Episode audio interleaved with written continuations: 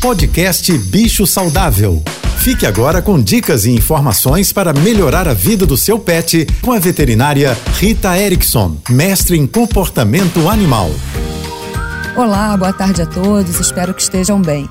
Nessa época do ano, de férias, verão, é muito comum a gente fazer pequenas viagens ou até mesmo levar nosso pet para passar um dia conosco num sítio, num churrasco na casa de um amigo, e isso pode ser complicado se o seu cão ou seu gato não está habituado a andar de carro.